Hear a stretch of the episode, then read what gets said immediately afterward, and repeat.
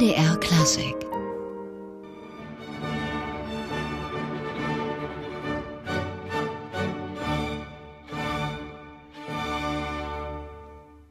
Die Robert Schumann Philharmonie Chemnitz spielt Mozart. Das wird sie auch in dieser Spielzeit wieder tun. Nicht nur im Konzert, sondern auch im Orchestergraben. Da steht eine Zauberflöte an.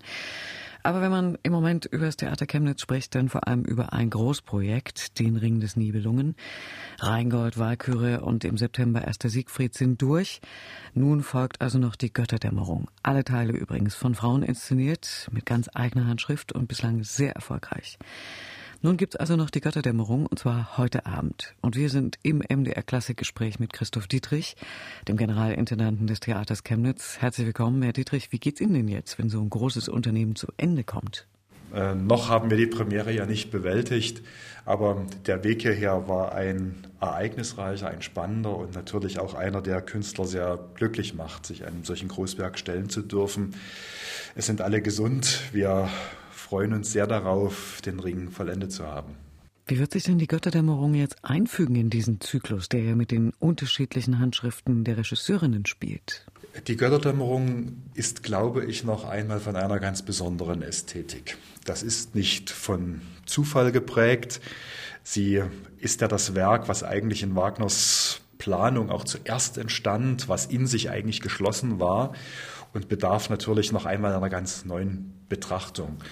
So wird es bei uns eine Ästhetik geben, die vielleicht ungewohnt erscheinen mag. Sie hat viel mit Kälte, mit Eis, mit Umwelt zu tun und das alles, um natürlich den Weltenbrand in einen besonderen Zusammenhang zu stellen. Wenn man das alles nun vollendet hat, dann hat man das ja jetzt im Repertoire, also ein ordentliches Pfund, mit dem man da wuchern kann, und das tun sie auch. In dieser Spielzeit sogar noch mehrfach. Wie denn genau? Ja, das große Ziel, wenn man diese Inszenierung, diese vier Abende macht, besteht natürlich in den zyklischen Aufführungen. Und bereits in dieser Spielzeit wird es diese zyklischen Aufführungen geben. Wir haben uns unterschiedliche Terminmodelle ausgemacht. Bereits im Januar gibt es eine zyklische Wiedergabe, die ist vor allen Dingen für Besucherinnen und Besucher aus dem Nahraum, aus Chemnitz und Umgebung. Dort werden wir den Zyklus gewissermaßen auf vier Wochenenden verteilen. Das sind dann also im Rahmen von drei Wochen. Dann die klassische Formung, so wie in Bayreuth mit nur einem Tag äh, Pause vor der Götterdämmerung zu Ostern, also für diejenigen, die auch gern hierher reisen möchten nach Chemnitz. Dieser Zyklus zu Ostern ist schon fast ausgebucht. Und dann werden wir zu Pfingsten einen machen, der das in, in die Mitte hineinnimmt. Der wird an zwei Wochenenden stattfinden. Wir versuchen also auch vom, vom Service der, der Wahrnehmung für dieses Großwerk einige unterschiedliche Varianten anzubieten. Das ist aber trotzdem fürs Ensemble und das Orchester eine ordentliche Kraftanstrengung. Das ist eine riesige Kraftanstrengung und als wir in der Planung dafür waren, äh, sind uns manchmal Zweifel gekommen, äh, welche ähm, Zumutung wir uns dort selber auch ähm, eigentlich stellen. Es ist aber so, dass Richard Wagner und sein Werk hier am Haus eine ganz besondere Rolle spielen. Jeder Mitarbeiter ist sich dessen bewusst und es führt auch zu einem sehr, sehr großen Stolz. Die besondere Situation, den kompletten Ring in einem Kalenderjahr gestemmt zu haben, äh, ist nochmal eine besondere Situation für uns hier. Wir haben aber einen Effekt jetzt auch wirklich sich realisieren sehen, auf den wir gehofft hatten. Man muss ja bei diesen Werken wenn sie so groß sind, immer wieder neu Anlauf nehmen. Und wir haben gewissermaßen uns überlegt, ob es auch für das Haus funktioniert, gewissermaßen einmal Schwung zu holen und dann auch auf diesem hohen äh, Erregungs- und äh, Kreativ-Level durchzuziehen. Und so ist es auch gewesen. Wir haben in kürzester Zeit ähm, dieses Großwerk hingebracht und haben wirklich Synergien aus diesen Schöpfungen nacheinander in kurzer Frist ziehen können, besonders auch was die was die Kreativpotenziale angeht, ich gebe zu, dass es bei manchen Mitarbeitern natürlich auch zu einem gewissen Schlafmangel, zu, zu Augenringen geführt hat. Aber ich hoffe, dass der Stolz auf das Erreichte alles wieder aufwiegt. Zumal das ja sehr weit ausgestrahlt hat, bis in den europäischen Raum hinein. Welche Resonanz gab es denn? Wie hat dieser Ring dem Renommee des Hauses genutzt? Diese überregionale Wahrnehmung, die ist für uns schon ein Auslöser gewesen. Das ist seit einem meiner Vorvorvorgänger, Anton Richard Tauber, Anfang des 20. Jahrhunderts einer der Hausgötter Richard Wagner. Wir haben immer wieder Besucher aus Frankreich, aus Marseille, sehr viele holländische Gäste, aus Franken, aus dem Bayreuther Raum, die sehr gern zu uns kommen, speziell für Wagner-Aufführungen und auch für mehrere Wagner-Aufführungen in einem kurzen Zeitraum. Dass wir dann äh, positives äh, Feedback erhalten, ist etwas besonders Schönes, wie immer. Und das ist bei der Wagner-Gemeinde sehr wichtig, ist diese Meinung auch gespalten. Es gibt äh, sehr viele kluge und gut informierte Wagnerianer, die auch immer wieder mit Details kommen, die sie sich anders wünschen, die sie woanders anders gesehen haben. Aber das grundsätzliche emotionale Erlebnis, dass das so positiv aufgenommen worden ist, auch mit zum Teil sehr modernen Ästhetiken wie in der Rheingold, das hat uns sehr gefreut und wir fiebern der Götterdämmerung entgegen und wünschen ihr eine ähnlich positive Aufnahme. Wir hatten schon gesagt, der Siegfried liegt noch gar nicht so lange zurück. Und trotzdem haben Sie zwischendurch den Amleto, also den Hamlet von Franco Faccio, ein aus der gleichen Zeit stammendes, aber komplett unbekanntes Werk im wahrsten Sinne neu einstudiert und auf die Bühne gebracht.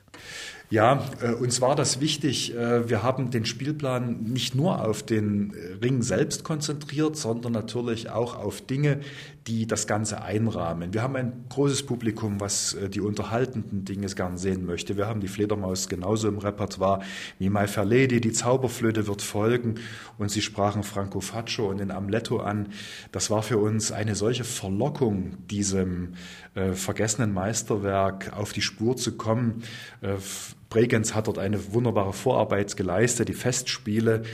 Auch das ist allein ein Gütesiegel und dann die deutsche Erstaufführung hier zu haben, das ist etwas, was natürlich der Traum eines jeden Intendanten ist, es zwischen die Ringteile zu bringen. Ein, ein solches Werk, das aus der gleichen Zeit letztendlich stammt aber mal nicht von Verdi oder äh, einem anderen bekannten italienischen Komponisten stammt. Und das hat auch wirklich wunderbar funktioniert.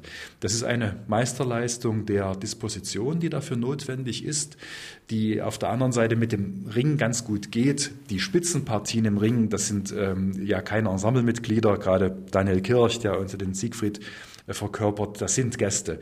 Und das verbleibende Ensemble hat in diesen Zwischenzeiten natürlich auch ordentliche Partien nicht nur verdient, sondern sie auch wunderbar gemeistert. Insofern ist es äh, von einer gewissen Logik geprägt, den Ring, das Deutsche, auch durch das Italienische äh, anzureichern. Genauso wie durch eine Familienproduktion Emil und die Detektive, denn wir haben ein sehr breites Publikum.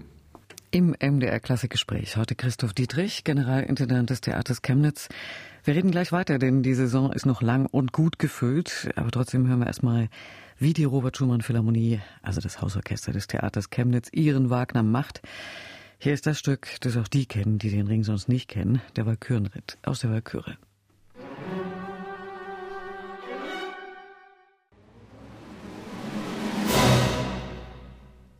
Die Robert Schumann Philharmonie Chemnitz mit dem Walkürenritt, der wird, wie gesagt, bald wieder zu hören sein. Bei der ersten zyklischen Aufführung des ab heute Abend vollständigen Chemnitzer Rings. Und wir sind im MDR Klassikgespräch mit dem stolzen Generalintendanten des Theaters Chemnitz, mit Christoph Dietrich. Herr Dietrich, wir hatten gerade über die Ausgrabung gesprochen, die Sie mal so eben zwischen den Ringteilen gestemmt haben, Franco Faccios Hamlet. Das ist ja nun auch was ganz Besonderes. Bestand da nicht die Gefahr, dass das in der Wahrnehmung neben dem Ring verloren geht? Auch hier haben wir auf die Traditionen des Hauses uns berufen. Es sind immer wieder herausragende Werke der Musikgeschichte hier wiederentdeckt, wiederbelebt worden. Ich erinnere nur an ähm, Benzin von Resnicek oder Vasco da Gama, die eigentlich rekonstruierte Urfassung von Meyerbeers Afrikanerin, die mit großem Erfolg hier am Haus aufgeführt worden sind. Und auf diesen Stolz unseres Publikums, an diesen Minuten der Wiederentdeckung teilzuhaben, haben wir gebaut und das tritt auch so ein. Und dann haben Sie ja zwischendrin noch die Weiße Rose gemacht, die Kammeroper von Udo Zimmermann. Wie wichtig ist dieses Stück und wie wichtig war es gerade hier in Chemnitz in einer doch ziemlich aufgeheizten Situation? Das ist eine ganz besondere Geschichte, die dort dahinter steht. Die Weiße Rose war zunächst nicht im Spielplan geplant. Die haben wir wirklich zusätzlich aufgenommen, haben dafür auch noch von ähm, Institutionen, von Stiftungen zusätzliche Mittel erhalten, sie wirklich machen zu können. Das ist eine sehr direkte Reaktion hier bei uns in Chemnitz gewesen auf diese äh, erschütternden Ereignisse Ende August, Anfang September, als das Tötungsverbrechen geschah und eine ganz schnelle Instrumentalisierung und ähm, Auswüchsen von Demonstrationen auf der Straße, die die Chemnitzerinnen und Chemnitzer erschüttert haben. Dort war es uns wichtig, als Künstler nicht nur dabei zu sein, wenn es direkt gilt, Haltung zu beweisen für eine Diskursoffenheit, für eine Weltoffenheit, die nicht meint, dass man seine Meinung nicht äußern darf, aber dass es eben auf jeden Fall gewaltfrei und auf dem, auf dem Boden eines Respekts passiert. Hier sahen wir für die Weiße Rose die Stunde gekommen. Das war das Werk, was dort hineinpasst, besonders als wir die Weiße Rose verschiedentlich an Revers von Menschen sahen, die umringt waren von Leuten, die faschistische Symbole zeigten, sondern dort muss ein Korrektiv erfolgen. Und das haben wir gemacht. Äh, zwei unserer jungen Künstler haben die Solopartien übernommen, auch ein sehr junger Dirigent. Wir haben sie gewissermaßen zusammengeschweißt, um dieses sehr avancierte äh, Werk, was ja auch in weiten Teilen atonal ist, innerhalb von vier beziehungsweise fünf Wochen zu lernen, einzustudieren und bühnenreif zu machen. Und wir sind sehr glücklich, dass wir besonders an den Schulen und bei vielen Jugendlichen ein ganz breites Echo erfahren. Wir müssen Zusatztermine in den Spielplan nehmen, weil viele Lehrer auch sehen, wie wertvoll es ist, ähm, sich Geschichte und der menschlichen Eigenschaft eine Haltung in der Gesellschaft zu beweisen, sich auch über eine, ein Kunstwerk, über eine große Emotionalität zu nähern. Und das ist schon erschütternd, wenn man weiß, dass diese Oper ja eigentlich handlungsfrei passiert und die letzten Stunden von Hans und Sophie Scholl vor ihrer Hinrichtung behandelt, die sie aufrecht bestehen, weil sie nicht möchten, dass das, was sie im Naziregime erlebt haben, die künftigen Werte einer Gesellschaft sind. Eine Haltung zu besitzen, das ist ähm, so ergreifend, dass wir trotz der avancierten Ästhetik die dort sicher nicht leicht ist, einen ganz hervorragenden Rücklauf von den jungen Menschen haben. Da brauche ich jetzt die Frage nach der Resonanz gar nicht stellen. Die war offenbar sehr gut. Die ist sehr, sehr gut. Wir haben auch viele Anfragen außerhalb von Chemnitz. Wir haben das Stück extra so konzipiert, dass wir auch in ähm, theatergeeigneten Räumen, also in besonderen Schulaula-Räumen oder ähnlichem spielen können. Äh, ich weiß gar nicht, ob wir die Nachfrage vollständig befriedigen können. Auch dort steckt natürlich wieder eine finanzielle Herausforderung dahinter. Wir sind aber auf der Suche, dort weiter Unterstützung zu finden, weil es relativ selten passiert, dass Musiktheater so schnell und direkt auf eine gesellschaftliche, auf eine politische Beobachtung reagieren kann. Das wollen wir natürlich möglichst vielen Menschen und auch jungen Menschen verfügbar machen. Man hatte ja auch den Eindruck, dass das Theater da ziemlich mittendrin stand in dem ganzen Geschehen. Und Sie haben sich ja auch klar positioniert. Es steht mittendrin und ich denke, es ist eine äh, berechtigte Erwartungshaltung an Theater, dass ähm, es zeigt, äh, was, was menschlich ist, was eigentlich passiert. Es war für uns ein großer Schock in Chemnitz, als diese Bewegungen hier entstanden und wirklich von, von rechten Symbolen auch überlagert waren, diese ganz schnelle Instrumentalisierung und Verallgemeinerung, die stattgefunden hat. Wir haben es bis auf die Titelseite der New York Times geschafft, gewissermaßen als braune Stadt. Und das ist eine Katastrophe. Äh, wir haben allein im Kunstbereich, im Theater hier 23 Nationen bei uns am Haus. Die Technische Universität lebt zu 30 Prozent von ihren internationalen Verbindungen, von den Studenten.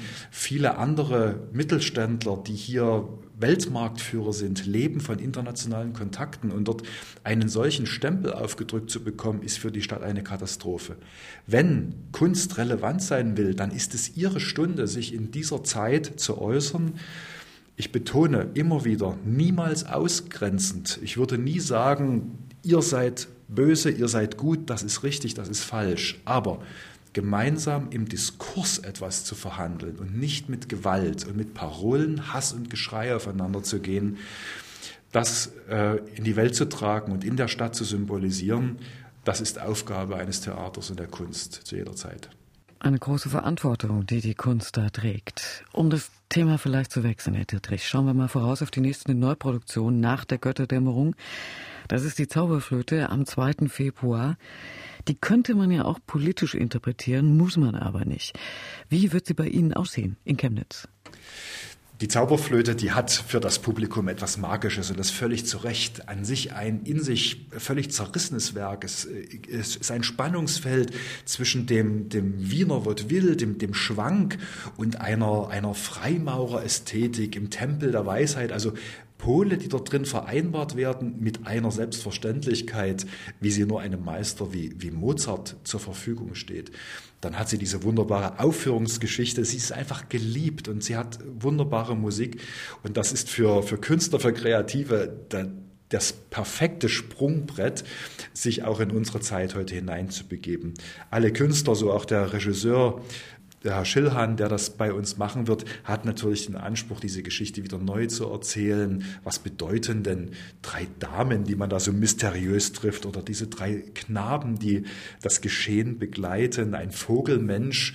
Irgendetwas muss es ja mit uns zu tun zu haben. Und äh, Michael Schillhahn ist jemand, der sehr viel für Kinder inszeniert hat. Wir haben nicht vor, eine Kinderproduktion zu machen. Sie soll durchaus für alle Generationen taugen, aber nicht für Kinder. Aber jemand, der viel für Kinder denkt, der denkt sehr stark in direkten Wirkungen, die also nicht unbedingt eines intellektuellen Hintergrunds bedürfen, sondern sofort zu entschlüsseln sind. Das Gleiche, aber sowohl ein Märchen und auch heute erleben wir äh, teilweise Träume und märchenhafte Sachen. Und dort versprechen wir uns sehr, sehr viel davon, von dieser Kombination eines Menschen, der sehr gut sich in das Kindliche hineinversetzen kann und diesem Sujet, was viel Märchenhaftes, aber natürlich auch als Werteträger bekannt ist. Und würden uns freuen, wenn das Publikum dieser Idee folgt. Ich bin mir aber auf der anderen Seite sehr sicher, denn allein was die Robert Schumann Philharmonie, was unsere Sängerinnen und Sänger dort für Paradepartien finden, das spricht auch für sich. Und wir hören jetzt auch ein bisschen Mozart. Die Robert Schumann Philharmonie mit dem Finale aus der Serenade B-Dur Köchelverzeichnis 361. Musik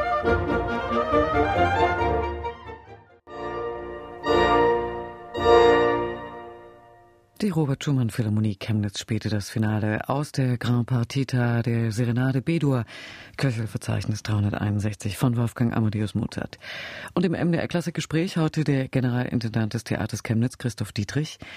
Herr Dietrich, die Zauberflöte im Februar mit einem vielleicht vom Kindertheater inspirierten Ansatz, wenn ich Sie da richtig verstanden habe. Das klingt also eher nach zauberhafter Theaterillusion als nach intellektuellem Regietheater. Ja, die große Kunst besteht darin, sowohl dem Kenner wie dem Liebhaber ein Angebot zu unterbreiten. Natürlich wird derjenige, der schon viele Zauberflöten-Inszenierungen kennt, auf jeden Fall Chiffren sehen, einen intellektuellen Überbau entdecken. Aber derjenige, der vielleicht mit Kinderaugen oder ein Kind selbst dort hineingeht, auch dem äh, soll etwas geboten sein, sich vom Theater überwältigen zu lassen und in diese Geschichte hinein äh, sich ziehen zu lassen, in, in Liebe, in Trauer und äh, etwas auch was mit Demut zu tun hat. Wie erleben Sie Ihr Publikum eigentlich? Also wo gehen die mit und wo sagen Sie, das kann ich meinen Chemnitzern eigentlich nicht zumuten? Wir haben ein, äh, ein tolles Publikum in Chemnitz. Es ist vor allen Dingen wahnsinnig ehrlich. Äh, das, das muss man wirklich respektieren. Wenn etwas nicht gefällt, dann bekommt man das schon mitgeteilt. Das hat aber den großen Vorteil, dass man es nicht über Bande oder irgendwann später äh, vielleicht als eine Intrige zurückbekommt. Wenn Dinge unverständlich erscheinen, dann ähm, teilt uns unser Publikum das schon mit. Auf der anderen Seite wissen wir, dass die äh, Chemnitzerinnen und Chemnitzer ihr Haus einfach sehr lieben und auch über die Künstler ähm, sich sehr viel Verbindung in diese Geschichten hinein ähm, nachvollzieht, auch ein Stolz, gerade wenn wir so eine Ausgrabung machen oder den Ring spielen oder Faust im Schauspiel, dann kommen viele Menschen auf uns zu und sagen, ich kann mich noch erinnern, als Hartwig Albiro früher hier inszeniert hat, als Horst Krause hier am Haus gespielt hat, als Kammersänger XY das verkörpert hat. Und jetzt wollen wir mal sehen, wie das eigentlich in die neue Zeit kommt. Wir bemühen uns sehr, äh, sowohl für diejenigen, die schon einen großen Kenntnisstand haben, die das Theater per se lieben, etwas anzubieten, als natürlich auch für diejenigen, die etwas am Anfang ihrer Besuchskarriere stehen. Ich glaube, das ist eine Herausforderung, die steht vor jedem Stadttheater und als ein ganz typisches im positiven Sinne mit einem breiten Repertoire sehen wir uns hier in Chemnitz. Und es wird eine Musical-Uraufführung geben. Das geht nun in die ganz andere Richtung, zeigt aber auch, wie breit Sie aufgestellt sind, oder?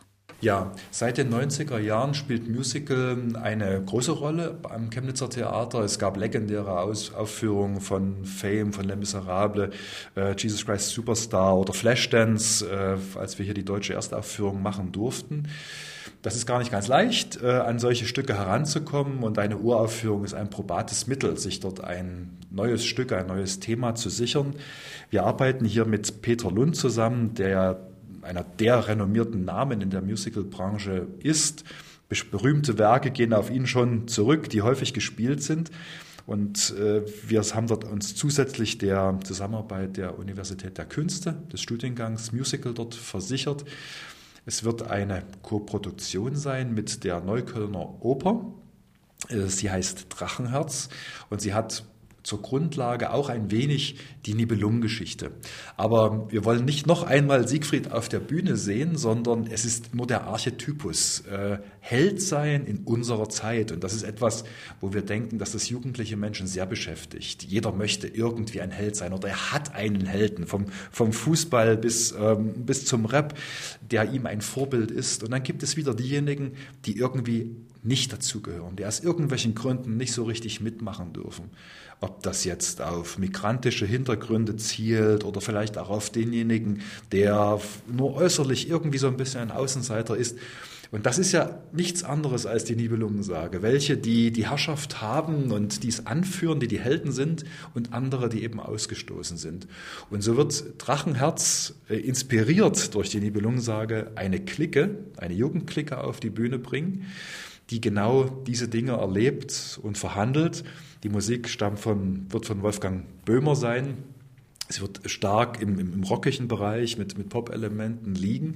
Und wir freuen uns sehr, auch dort etwas zu haben, was sowohl dem, dem Genuss dient, das ist ein Musical mit einer klasse Geschichte, mit super Musik, und auf der anderen Seite etwas verhandelt, was uns wirklich jeden Tag angeht, wie schaffe ich es, mich als, als Individuum zu behaupten, bin ich Held, bin ich Ausgestoßener, stehe ich in der Mitte. Da sind wir sehr, sehr gespannt drauf und sind ein bisschen stolz auf diese Zusammenarbeit mit der Neuköllner Oper und Peter Lund. Ist das auch eine Art Einstieg dann für die jungen Leute, erstmal überhaupt über die Schwelle des Theaters zu finden und dann vielleicht, äh, um dann nochmal wiederzukommen, vielleicht zu was ganz anderem? Das ist das ganz konkrete Ziel, äh, wenn man auf junge Menschen zugeht, auch etwas als Anknüpfungspunkt zu bieten, mit dem sie einfach häufig umgehen. Mit einer Tonsprache, die sie überall und immer wieder hören. Sicher gibt es dort auch Differenzierungen. Das ist gar nicht so, dass alle Jugendliche das Gleiche äh, unbedingt mögen. Wem erzähle ich das? Aber erst einmal eine, eine vertraute äh, Form, eine vertraute Hörgewohnheit, die auch mit ähm, großem Aufwand von unseren äh, Theaterpädagogen, von den Dramaturgen an den Schulen vorbereitet werden kann, wenn das nachgefragt wird. Und in der Regel wird es das, sehr gut sogar. Und wir haben ein weiteres ähm, einen weiteren Pluspunkt parat, auch die jungen Musical-Darsteller von der Universität der Künste haben sich sofort bereit erklärt, diese Vorbereitungen mitzumachen. Und auch ein, ein Musical-Darsteller, das ist für viele junge Menschen schon mal wieder so ein Held, ja, was man kennt aus Casting-Shows. Das möchten viele tun. Jetzt mal so jemanden kennenzulernen, der diesen Weg schon gegangen ist, der eine Ausbildung hatte als Kind, der eine Aufnahmeprüfung bestanden hat und nun seine ganze Energie darauf richtet, auf einer Bühne Erfolg zu haben. Und die äh, werden mit unseren äh, Dramaturgen, Pädagogen auch in die Schulen gehen, mit den jungen Menschen sprechen. Sie werden etwas über das Theater erfahren, über Lebenswege. Und die Darsteller sind einfach von dieser Zielgruppe, auch vom Alter her, gar nicht so weit weg. Das ist ein ganz toller Effekt, äh, altersmäßig so nah dran zu sein an, an den Darstellern. Wir freuen uns sehr auf diese Begegnung, die teilweise schon begonnen haben. Wir haben die ersten Workshops schon gehabt. Also es gibt eine große Neugier darauf und äh, sind gespannt, welchen Rücklauf wir auch so bekommen, um vielleicht für künftige Produktionen daraus auch Ideen und dann Nektar zu ziehen. Dennoch, Rockmusical hören wir jetzt nicht, dafür ein paar Töne aus, ja eigentlich auch aus einer Ausgrabung. Wir haben bei uns im Archiv schon graben müssen, um da was zu finden. Elgar Fischer, anno 1967, mit dem Trinklied aus der Operette Der Teufel auf Erden von Franz von Suppé. Klingt auch wie 1967, aber ist tatsächlich die einzige Aufnahme, die wir da finden konnten.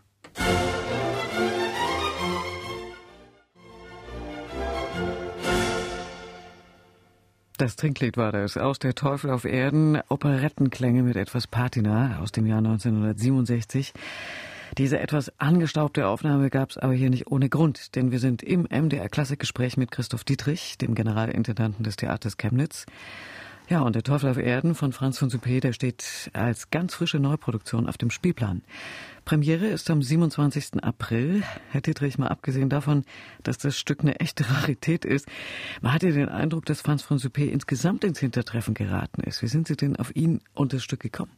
Ja, wir sind immer bemüht, der Operette eine gute Bühne zu bieten. Und äh, manche mögen jetzt denken, ach, Operette geht doch immer, das ist doch ganz leicht, ja, die Unterhaltung. Andere wieder sagen, Gottes Willen, äh, K und K, das ist völlig verstaubt, das kann heute nicht mehr funktionieren. Und genau dort den Weg in der Mitte muss man eigentlich finden. Es sind zum großen Teil erstklassige äh, Kompositionen, Stücke, die vorliegen, auch wenn sie äh, natürlich das unterhaltende, das heitere Sujet bedienen, aber das muss, muss geformt werden. Und die Operette ist eigentlich groß geworden, weil wirklich die ersten Sänger, die ersten Künstler, die groß gemacht haben.